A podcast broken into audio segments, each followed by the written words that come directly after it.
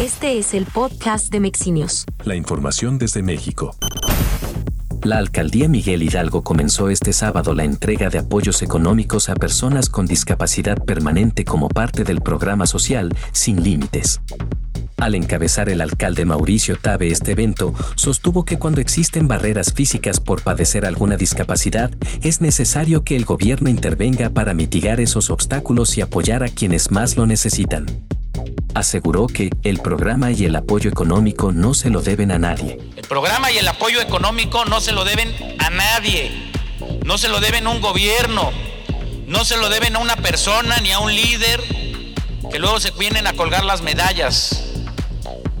El programa social es su derecho y por eso hoy lo reciben, porque es para quienes más lo necesitan y para quienes tienen una discapacidad.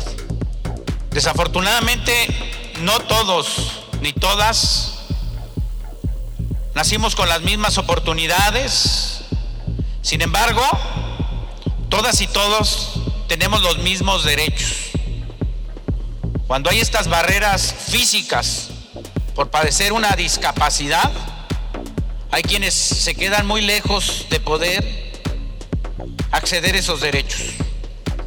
Y ahí es donde el gobierno tiene que entrarle el programa social, sin límites, está dirigido a las personas con algún tipo de discapacidad permanente, ya sea motriz, intelectual, auditiva, visual o psicosocial, y beneficiará a 500 personas con estas condiciones a través de un apoyo de 10 mil pesos, dividido en dos ministraciones de 5 mil pesos cada una.